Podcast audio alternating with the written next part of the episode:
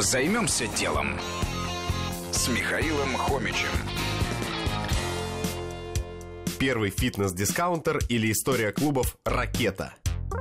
Идея запустить в сеть фитнес-дискаунтеров «Ракета» пришла Тихону Косых в 2010 году в одном берлинском спортклубе. В Германии стоимость месячного абонемента в фитнес была менее 20 евро. Это же демпинг. Но та компания уверенно обходила конкурентов. Так почему бы не повторить успех в России? Тихон уже открыл в Москве два клуба. Месяц занятий стоит полторы тысячи рублей. Цена должна привлекать новичков. Дешевле вряд ли будет, так почему бы не начать? Сейчас в России фитнесом занимаются около трех миллионов человек.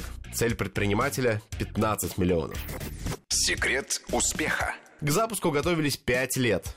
Больше всего времени ушло на разработку IT-платформы. Именно ставка на IT сделала бизнес-модель прибыльной.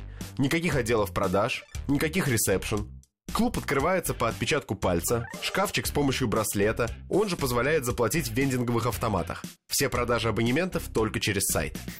Что было дальше? Тихон рисковал. Все его клубы без бассейна или сауны. Но по статистике из 100 человек до бассейна доходят только 7. От каких-то идей отказались, например, от платных душевых, популярных в Германии. Для наших это уж слишком. Были и проблемы. Многие считали, что раз так дешево, то в клубе будет старое оборудование. Но нет, все по последнему слову техники. Другим приходится объяснять, почему клуб зарабатывает на дополнительных услугах. Ну, такая бизнес-модель. Сегодня членами клуба стали уже более 5000 человек. Оборот только одного – свыше 10 миллионов рублей в месяц. А цель – открыть около 200 клубов по всей России. Знаете, у любого бизнеса с небольшими ценами есть одна проблема – поток клиентов. Пока поток есть, все хорошо. Но иначе катастрофа.